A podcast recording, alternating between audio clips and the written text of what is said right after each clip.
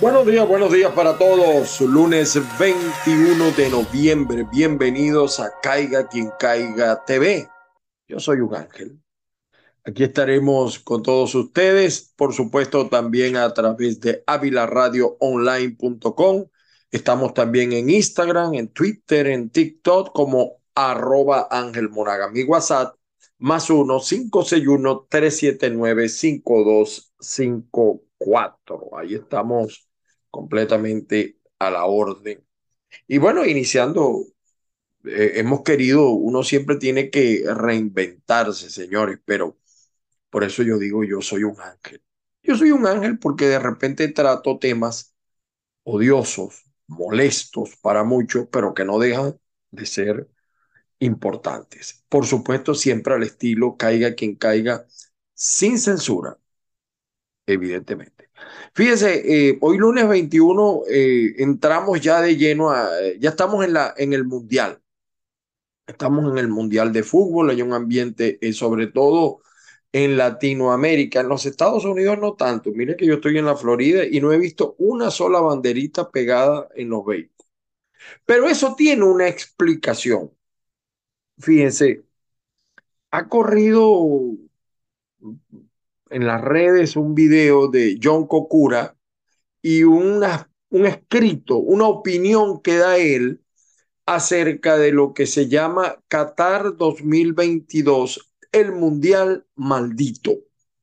Así lo llama el señor eh, John Kokura, el Mundial Maldito. Y esto ha llevado quizás a que este Mundial no tenga, no haya contaminado a tantas personas en el mundo. Sin embargo, no dejan de verlo. Pero he visto posturas duras de algunas figuras, de, algunas, eh, de algunos artistas, figuras públicas, en contra del Mundial. Evidentemente que eh, eh, leí el escrito de Yoko Kura, también hay videos sobre lo que él escribió. Y él comienza diciendo algo que es interesante, ¿no? Que lo que mal comienza, mal termina, decía mi abuelita. Y él se refiere en específico a unas palabras que en el 2010 dijo el señor Joseph Blatter, el, el presidente de la FIFA. Me estoy basando en el escrito del señor Kokura. Y él decía que este, este mundial del 2022 se iba a jugar en Qatar y que los únicos que se alegraron fueron los integrantes de la familia Altani, eh, eh, que, son los dueños y amos de Qatar. Como es usual en todos estos países árabes, donde el petróleo eh, es, la fuente principal y donde incluso la gente, los habitantes, ellos tienen muy pocos habitantes, son mantenidos por el Estado. De hecho, eh, son famosos por la contratación de personal extranjero para que cumplan allá su labor, porque los naturales de esos países, creo que también es así en, Dubái y en otros países árabes, eh, que la gente no trabaja, eh, es decir, eh, el Estado lo financia, además por lo que los ingresos petroleros son gigantísimos. él comienza su escrito hablando de que este es un pequeño país del Golfo Pérsico, tiene límites con Arabia Saudita, por cierto, que se llevan bastante mal, lo señala él mismo. Su población es pequeña y el 80% de la población es extranjera que trabaja para ese 20%. Eh, imagínense que los dueños de Qatar eh, tienen unos 350 mil millones de dólares. Y, y dice Kokura que como ya no hayan que hacer con el dinero, aparte de construir eh, eh, fastuosos edificios, eh, bueno, mm, eh, clubes de fútbol, los compran, etcétera, tienen varios en Europa. Eh, ahora también están financiando una ONG para que calme el hambre de los niños del mundo, pero eso parece que no lo satisfizo. Y un día la familia Altani solo los hombres, porque las mujeres, según la costumbre musulmana, no opinan, eh, dijeron, ¿por qué no compramos un mundial? Señalaron, ¿por qué no compramos un mundial? Y según el cuento de este señor, le salió barato. Eh, pagaron un millón de dólares, que, que para, hay que ver lo que es un millón de dólares, a ciertos delegados de la CONCAF, eh, un millón y medio a otros de Sudamérica. Acuérdense que hubo también, acuérdense las denuncias que hubo de manejo de dinero dentro de las federaciones de fútbol, sobre todo en Sudamérica. Eh, en fin, hicieron una inversión. Eh, supuestamente, según el señor Cocura, hasta el señor Michael Michel Platini, lo estaba diciendo en inglés, él es francés, Michel Platini, eh, aparentemente le dieron casi 8 millones de dólares. Y, y también a, un conocido también en los escándalos estos de fútbol, como el capo Di Tutti, eh, el argentino Julio, Julio o Gorondona, que falleció en el 2014, por cierto, a supuestamente a ese le dieron 10 millones de dólares. De inmediato, la familia catarí se puso a construir los estadios de fútbol en un país donde nadie jugaba fútbol, pero ahí hago una observación, nadie no, porque si el 80% son extranjeros, los extranjeros sí juegan fútbol, el 20% no. Eh, construyeron dos estadios, eh, eh, uno lo hicieron incluso desmontable para después donarlo. Y, y, y, dicen que incluso algunos les escribieron pidiendo que se los donara. Yo no sé cómo habrá terminado ese rollo. Eh, construyeron ocho, ocho estadios, hoteles, aeropuertos, autopistas, centros comerciales y necesitaban mano de obra barata. Esa mano de obra barata la contrataron del extranjero. Aparentemente eh, les pagaban mal, eh, bajo un fuerte calor, temperaturas muy fuertes. Yo esta parte no sé porque conozco gente que vive en esos países y, le pagan bien y en mejores condiciones, salvo la fecha del Ramadán. Y dicen, eh, dice el señor Cocura que murieron 12 obreros por semana y que murieron unos seis mil y pico de trabajadores inmigrantes para gritar viva el, el fútbol. Bueno, se construyeron los ocho estadios espectaculares, eh, pero manchados de sangre, lo señala así. Fíjense, por, por eso es que el título ha llamado tanto la atención están tan cerquita uno del otro que es bueno eh, para andar en bicicleta, como dice la gente, para con una bicicleta pues usted lo recorre todos. Eh, señalan también que a son, no permiten que las mujeres se quiten el velo y señalaban el caso de una mujer, Amini, que murió eh, por usar mal el velo y hubo una ola de protestas en Irán y en el mundo entero. Eso fue en Irán, o sea, pero eh, practican lo mismo en, en Qatar. Eh, bueno, la mujer aparentemente es muy maltratada en esos países. Bueno, aparentemente no. Esa consideración la vamos a hacer para después.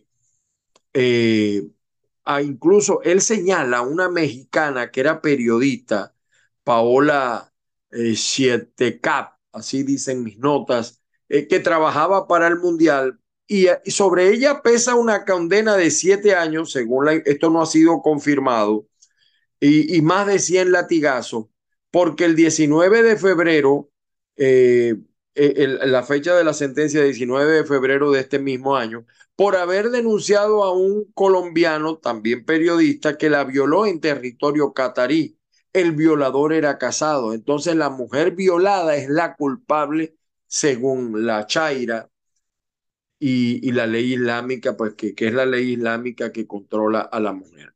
Un mes va a durar el mundial en Qatar y hay una serie eh, de consideraciones muy fuertes sobre este mundial. Nosotros en caiga quien caiga.net tenemos el artículo, te lo puede leer pero se ha hablado también que además de que Qatar 2022 es el mundial maldito, es el mundial de la vergüenza.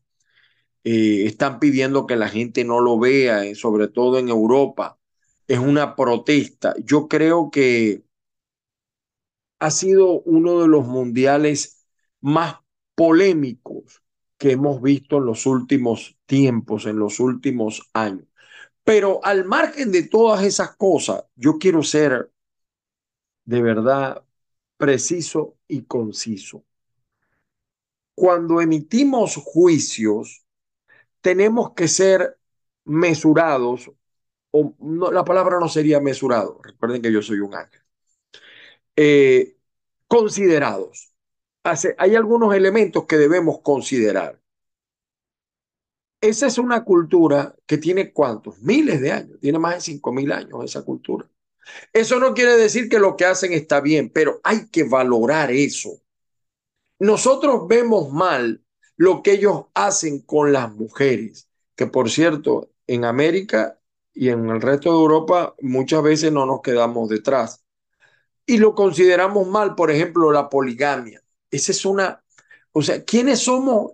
Lo que yo a veces pregunto es, ¿quiénes somos nosotros para juzgar una cultura?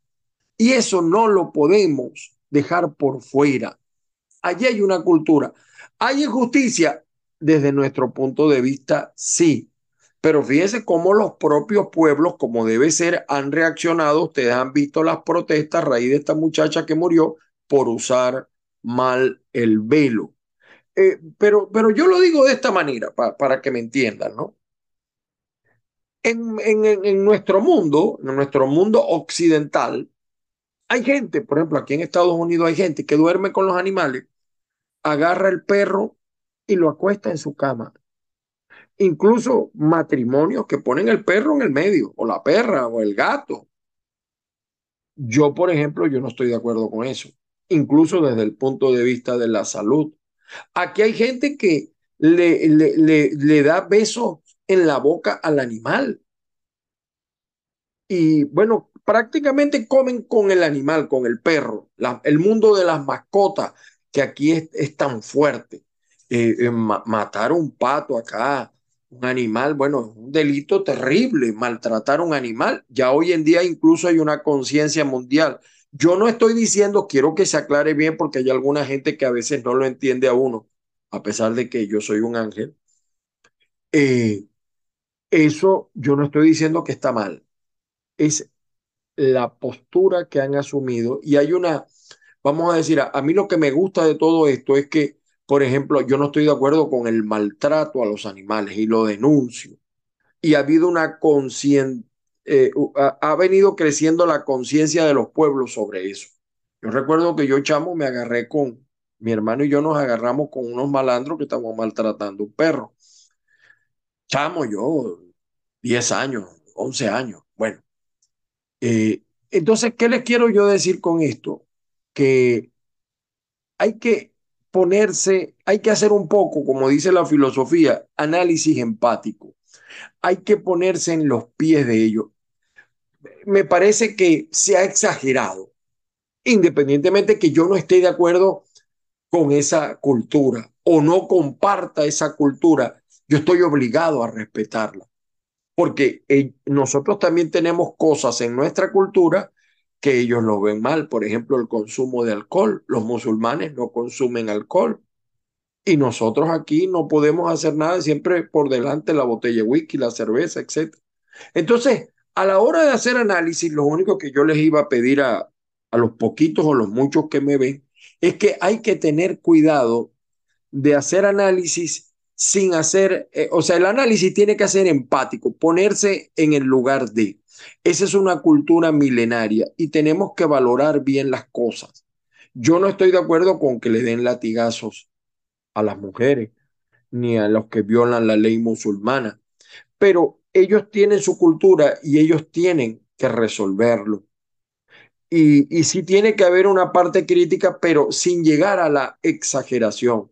Yo quisiera, por ejemplo, que en mi país, Venezuela, yo no sé cómo la gente se cala una dictadura como la de Venezuela, como la de Nicaragua, como la de Cuba. Bueno, ahí está el pueblo cubano protestando, pero ahí siguen los destructores. Entonces, eh, eh, algunos asumen una postura, a mi juicio, demasiado radical, demasiado radical. Y hay como una suerte de resentimiento. Ellos son un país petrolero, disfrutan, eh, por, legalmente ellos, cada familia es dueña del petróleo que saca. Es decir, si nos vamos a poner a hacer ese análisis, imagínense ustedes, eh, tenemos que tener cuidado. en nombre del catolicismo, ¿cuánta gente mató la iglesia católica, apostólica y romana?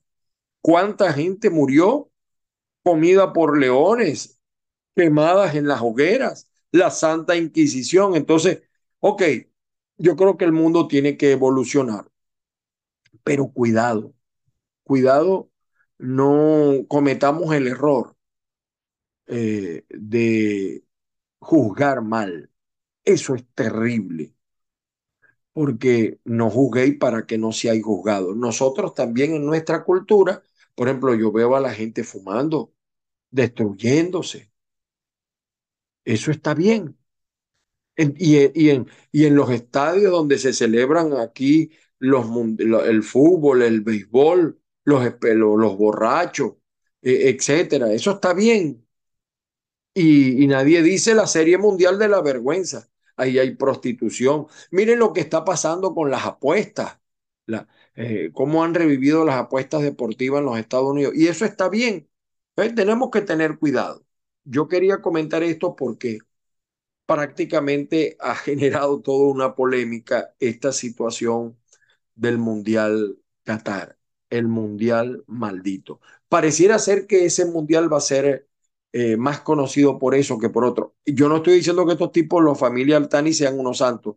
Fíjense la denuncia que hay de que supuestamente querían comprar cinco jugadores mm, ecuatorianos para que se dejaran ganar el juego inaugural y le estaban dando creo que 5 o 7 millones de dólares a cada uno.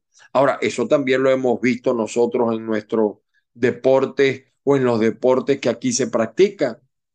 Eh, incluso Pete Rowe está pidiendo con, para ser incluido en el Hall de la Fama porque mucha gente vivió también de las apuestas del béisbol y hay implicados árbitros, hay implicados jugadores, lo que ha pasado con el arbitraje del, del fútbol.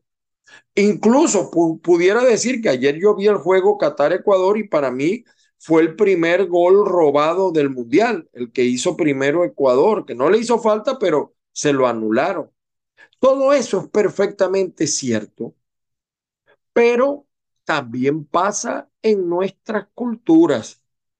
Eh, lo que ha pasado en la FIFA, con los dirigentes de la FIFA, la corrupción que hay y ha pasado en el béisbol, incluso en el béisbol de Venezuela pasó.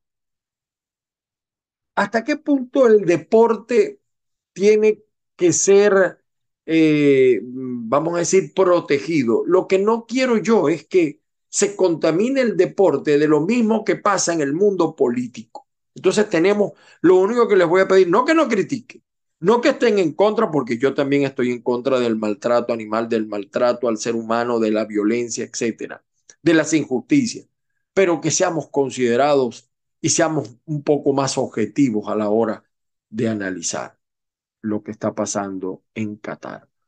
Y algunas posturas no pueden ser del todo radicales, porque es una cultura que tiene muchísimas, creo que más de 5.000 años, y hay que entender, eh, igual pasa en la China, igualito.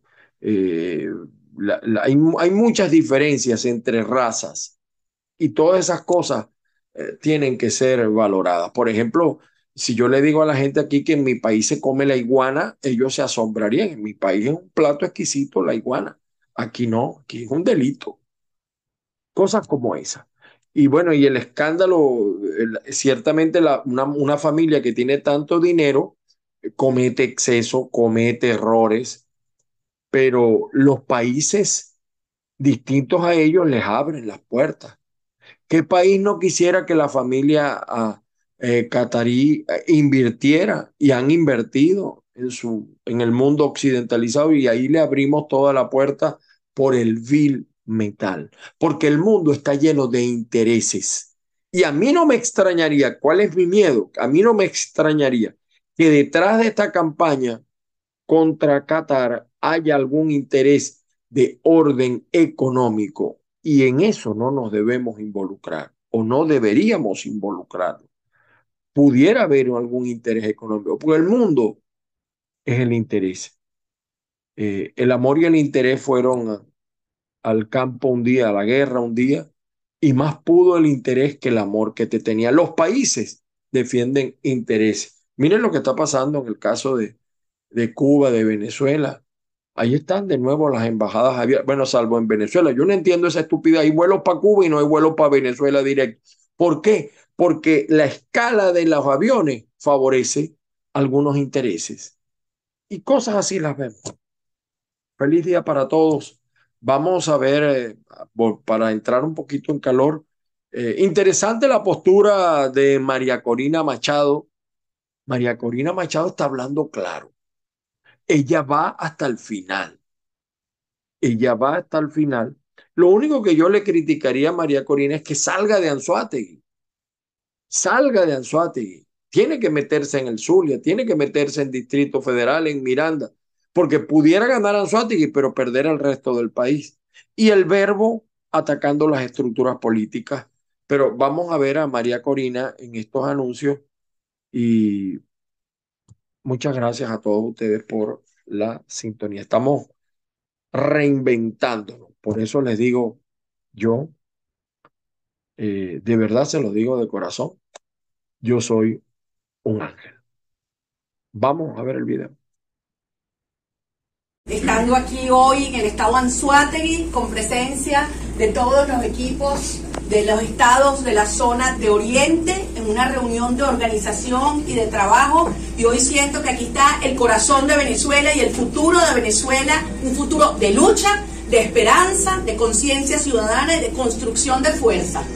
Esto que ustedes están viendo aquí es el reflejo de lo que se está dando en toda Venezuela. Un movimiento ciudadano que crece con conciencia de la responsabilidad y el momento que vivimos. Un movimiento que se hace indetenible y que lo vamos a convertir en una organización invencible para liberar a Venezuela. ¿Con qué derecho le van a negar la voz a un superviviente del Darién a decir cuál, es el futuro de su país. ¿Con qué derecho te pueden negar esa voz a ese venezolano? O el que ha cruzado la cordillera en Chile, o el que ha pasado todo tipo de humillación atravesando otros, otros territorios alrededor del mundo. Son venezolanos que han sido expulsados, son venezolanos que tienen aquí su corazón y son venezolanos que tienen derecho a expresarse. Y juntos vamos a construir esa fuerza que va a transformar al país. La diferencia fue que después del 16 de julio, quien se sintió ganador y traicionó el mandato de la ciudadanía fue el G4 y esos partidos que dijeron que no había un mandato, sino que habían hecho una consulta y lo que hicieron fue lo que les dio la gana. Y traicionaron la confianza, el, el esfuerzo y el mandato que sí habían recibido de la sociedad de nuestro país. La diferencia con esta primaria es que vamos a ganar nosotros y nosotros vamos a respetar el mandato que nos van a dar Esa es la diferencia. Y esa es la garantía que nosotros le damos a los venezolanos. Que nosotros no somos como aquellos que terminaron entregándose o quebrándose por la razón que sea. Nosotros vamos a llegar hasta el final. Hasta el final. Y el final es la liberación de nosotros. Así que se preparen. Con todo. Venezuela va a ser el hub de la energía de las Américas. Venezuela va a ser el país que se va a destacar porque va a tener la mejor educación para todos nuestros chamos, donde nuestros carricitos todos van a hablar inglés, donde todos van a manejar las nuevas prácticas digitales, donde este país va a ser un ejemplo de seguridad ciudadana. Y sí, y sí, hay que decirlo, el Estado chiquito al servicio del ciudadano y una sociedad próspera, generando riqueza con respeto a la propiedad. El país que exportó el modelo que hoy celebra el Foro de Sao Paulo, que es violencia, destrucción, miseria, separación familiar y oscuridad, que es el socialismo, es el país donde va a empezar la liberación y el entierro del socialismo para siempre. Aquí va a arrancar esa luz y esa fuerza contagiosa que va a ir barriendo el socialismo de todas las Américas. Bueno, allí tenían ustedes a María Corina lo único que, la única observación que yo le haría es que en política no se puede ser tan radical, María Corina. Y segundo, tú no puedes tener gente a tu lado que solamente te dice qué bonitos ojos tienes debajo de esas dos cejas. Tienes mucha gente mala alrededor que no te aporta nada. Hay estados, María Corina, importantísimos y no sé si tienes las herramientas suficientes para ganarlo, porque hay realidades a las que te vas a enfrentar. Y, a mí me preocupa todo esto porque la única manera de derrotar al dictador es en unidad. Y yo pregunto, si María Corina no gana las primarias, ¿va a apoyar a los otros candidatos? si va a participar. Y la misma pregunta le haría yo a Capriles, le haría a Rosales y a todos, a César Pérez, a todos. Si el que gane lo van a respetar los otros, porque ahí está la clave de esta elección, la unidad, la unidad. Porque hay algunos que se dan golpes de pecho y dicen que estamos en dictadura, pero van a participar en el proceso. Por eso es que yo no creo, de verdad, con todo respeto, y, si, nosotros no censuramos aquí a nadie, saco todas las posturas, muestro todas las posturas, pero no creo en esta elección, porque, y además es una contradicción decir que tú, que estamos en dictadura, pero vamos a las elecciones con un CNE impuesto por la dictadura, con una Fuerza Armada que responde a los intereses de la dictadura, con un TCJ que responde a los intereses de la dictadura. Yo creo que tenemos que empezar a rescatar la coherencia. Insisto, reitero y ratifico, no creo en el gobierno interino. Creo que el gobierno interino es una contradicción, no solamente por lo que no ha hecho o por lo que ha dejado de hacer, sino que es una contradicción. Tiene que haber un solo gobierno, un solo poder legislativo y nosotros no podemos contribuir a seguir entreteniendo y disgregando a la gente o ese es el propósito. Por eso yo les digo, aquí hay intereses. Ser precandidato es un negocio. Y aquí hay gente que está viajando, está buscando financiamiento, gasta uno y se embolsillan cuatro a través de las famosas fundaciones y entonces son iracundos. Yo estoy con fulano y con tal y este, pero mentira, todo es un negocio. Por ejemplo, ¿quién no va a saber que Carlos Prosperi no tiene vida, por Dios? No tiene vida.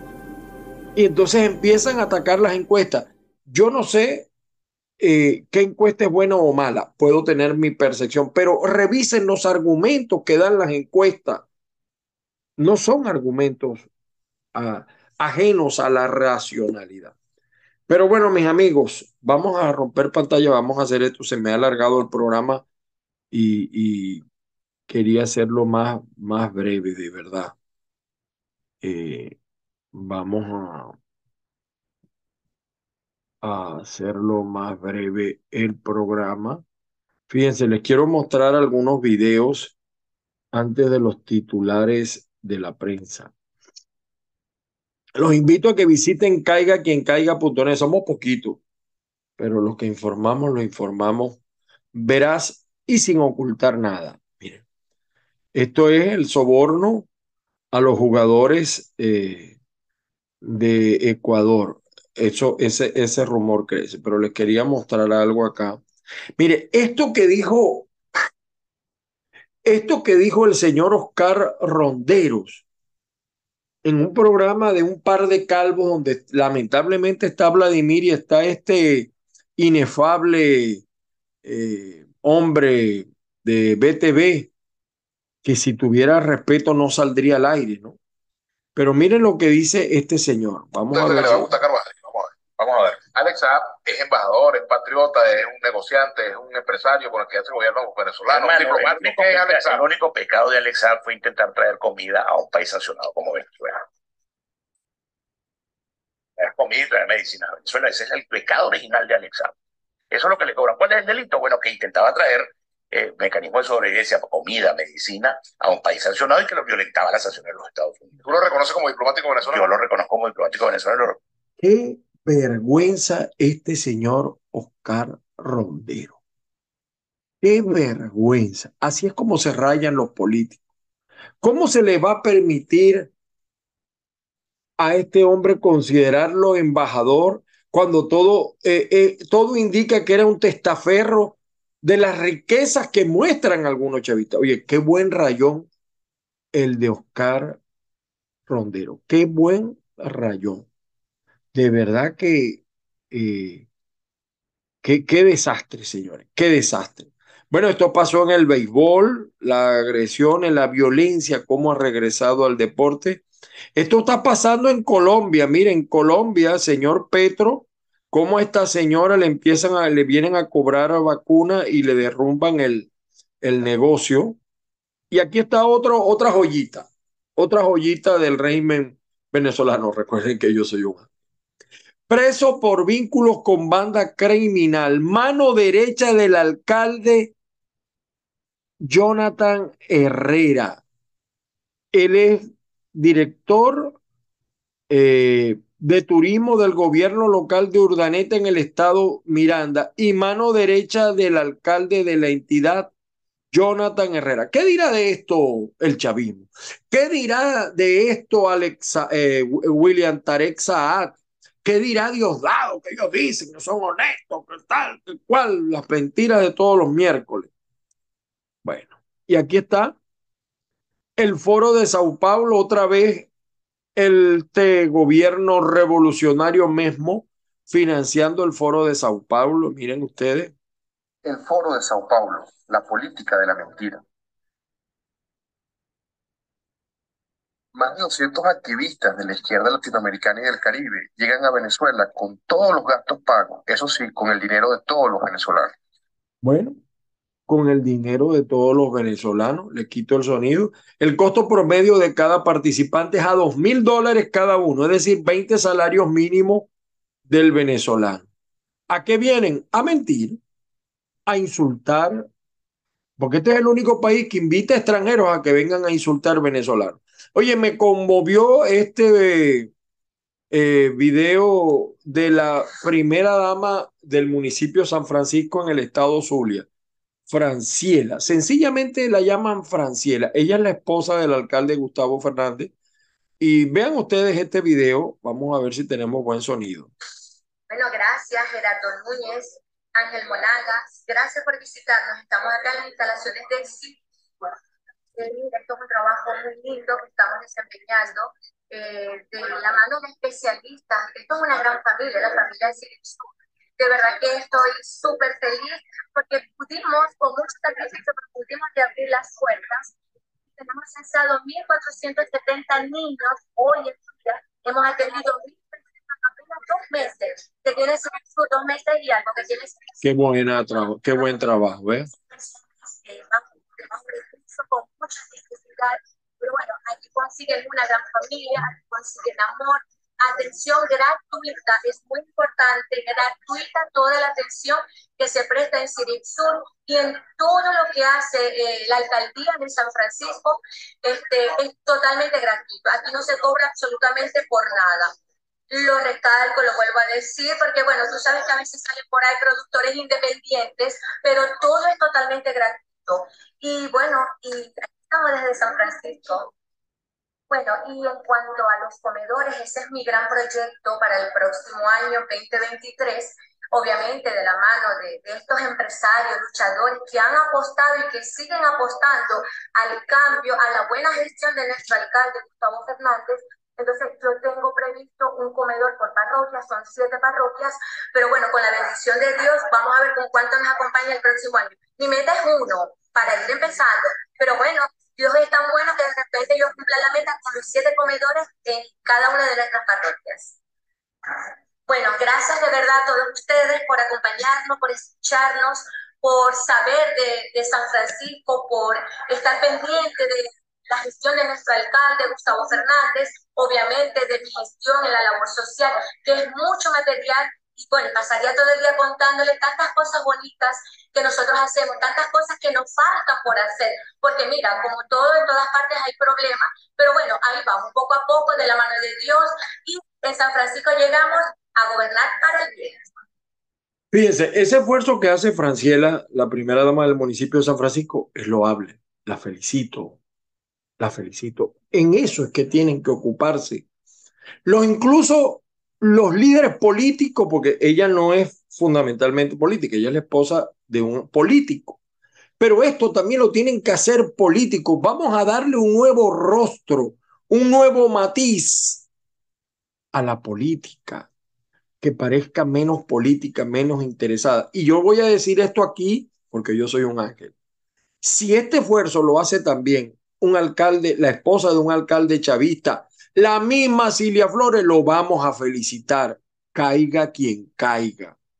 Caiga quien caiga, porque nosotros no ocultamos nada. Y como no estamos en Venezuela, nosotros también tenemos que ser respetuosos de los esfuerzos que se hacen en Venezuela, que no es fácil. No es fácil con una dictadura como es la que gobierna. No es fácil, no es fácil. Así que, para adelante, Franciela. Bueno, y el tema, ah, también el fin de semana, ustedes saben, ya comenzó el proceso interno en el PJ. Eso lo estoy estudiando para un programa especial. En PJ se van a dar con todo con todo. Cuando Maduro retó a debate a Capriles y Capriles aceptó el debate, el otro precandidato, Juan Pablo, ahora dice que lo agredieron eh, en el estado Trujillo, los colectivos chavistas. Lo que pasa es que yo he visto el video y no veo una sola franelita que me diga PSV, pero sí lo agredieron, sí lo agredieron. No le rompieron la camisa como es usual a él o a Juan Guaidó, pero sí lo agredieron. ¿Quiénes son esos grupos? No lo sé. No lo sé. algunos señalan que son chavistas. No le vi una franela del chavismo. No la puedo sacar porque como tiene violencia, si lo hago, el copyright me mata. Esta es una belleza, de verdad que cuando uno la ve se enamora. Esta es una atleta. Eh, vamos a ver si tenemos aquí el audio.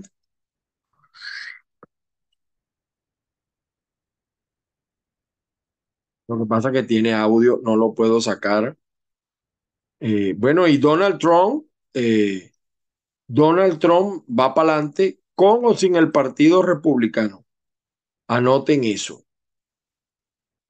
Y lo, que pasa en Maturín, fíjense el pan y circo. Esto es en la alcaldía de Maturín. Vean este pan y circo. Esto va a ser motivo de otro programa. Vean esto. Ya va me ponérselo desde el principio. Oye, pero ¿qué pasa aquí? Que no. Es la plaza bonita, llena de luces. Este es el hospital. Manuel Núñez Tobar.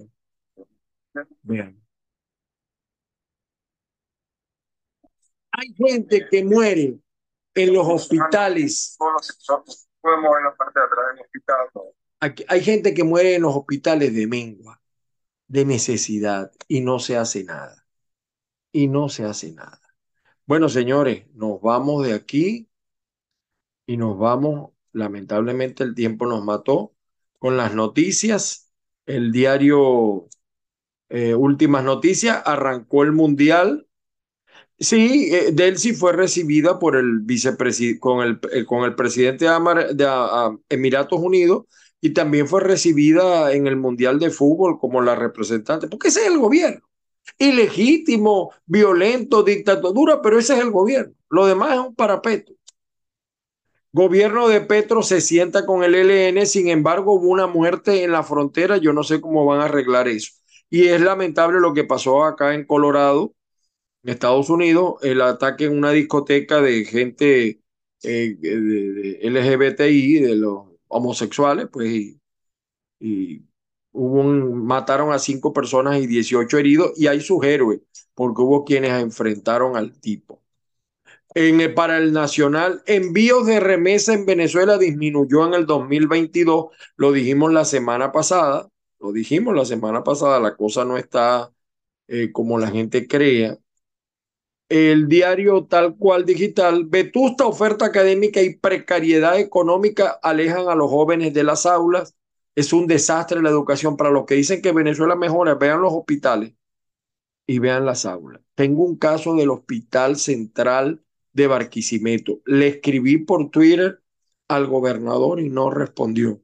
Y por cierto, es un caso de una mujer chavista hasta los tuétanos que está lamentablemente en una situación que no creo que salga, Dios quiera que salga con bien. Y chavista hasta los tuétanos, porque cómo defendía al gobierno chavista. Versión final dice, venezolanos mantienen la esperanza de, de poder cumplir el sueño americano, la desesperanza los lleva a estar allí. El, el diario eh, Nuevo Herald siguen, eh, aquí se ahogaron una embarcación cerca de la Florida. Hoy, por cierto, comienza el juicio de la enfermera de Chávez, eh, aquí en Florida. El diario Las Américas. Qatar anuncia acuerdo para darle gas a China por varios años. Por ahí vienen los tiros. Por ahí vienen los tiros. Bueno. Y Estados Unidos, mayoría republicana en Cámara, un atisbo de esperanza dice el diario Las Américas. Para el New York Times, esta es la noticia, ¿no? Eh, desesperados, los dueños de casinos eh, han permitido a los jugadores, o sea, hay, una, ¿cómo se dice? Eh, los jugadores compulsivos, ¿no? Y para el New York Times en español, la noticia es, los árboles hablan bajo tierra, y dice acá, Ah, bueno, hay muchos comentarios acerca del fin de Twitter. Y de nuevo el señor Donald Trump. El Universal dice Ecuador derrota por 2-0 al anfitrión. Y aquí también aparece Copa del Mundo de Qatar se inaugura con una ceremonia que recuerda a la historia del torneo. Por cierto, tocaron el tema que siempre cantaba, eh, que siempre cantaba Shakira pero de otra manera lo, tocaron. Activistas cuelgan la pancarta, la FIFA mata a un famoso puente. Eh, sí, hay una campaña en contra del Mundial Qatar, como lo decíamos nosotros al principio. Señores, se nos hizo muy largo el programa de hoy. Las bendiciones del Padre Celestial para todos y cada uno de los que ve o de los que oye este programa. Estamos reinventándonos. Esto es Caiga quien caiga TV. Y recuerden, yo soy un ángel. Feliz día para todos.